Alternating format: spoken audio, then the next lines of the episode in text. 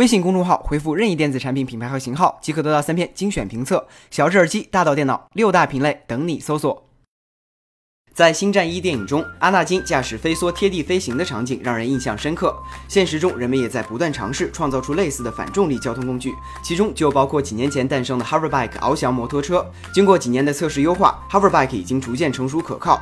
它不仅可以在民用领域当做日常的通勤工具，也可以在军事领域充当快速运输和补给工具。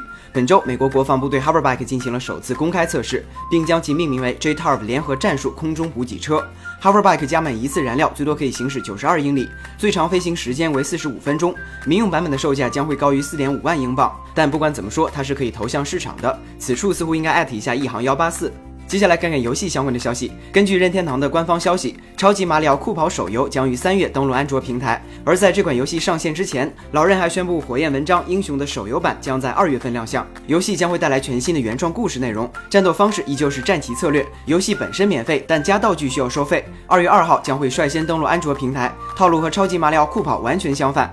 游戏主机方面，任天堂在一二年推出的 VU 将不会再有新的官方游戏更新，《塞尔达荒野之息》将是任天堂为 VU 提供的最后一款游戏作品。当然，不排除会有第三方厂商继续为 VU 打造新游戏，但官方的推出也意味着 VU 即将像 XP 系统一样退出历史舞台。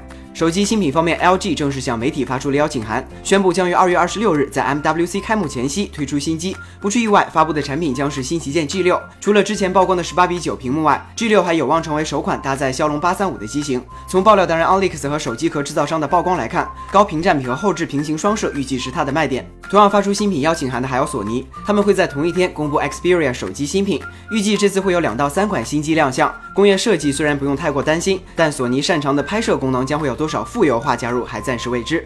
接下来看看喜闻乐见的苹果消息。据台湾媒体报道，建兴电子将为下一代 iPhone 提供无线充电芯片。这种被称为乔氏整流器的部件可以保持无线电力传输的效率，同时还可以减少发热问题。消息还表示，下一代 iPhone 将会集成远距离无线充电技术。该技术的不同之处在于手机和充电面板不必放在一起，听上去和市面上现有的产品截然不同。估计这个时候库克已经在开始研究怎么加价了。而三星近期则是面临着太子李在镕被批捕的难题。不过就在昨天，首尔中央地方法院驳回了批捕的提请。他们认为现阶段难以认定逮捕理由成立，因此决定不予批捕。总之，韩国可以没总统，但是不能没三星。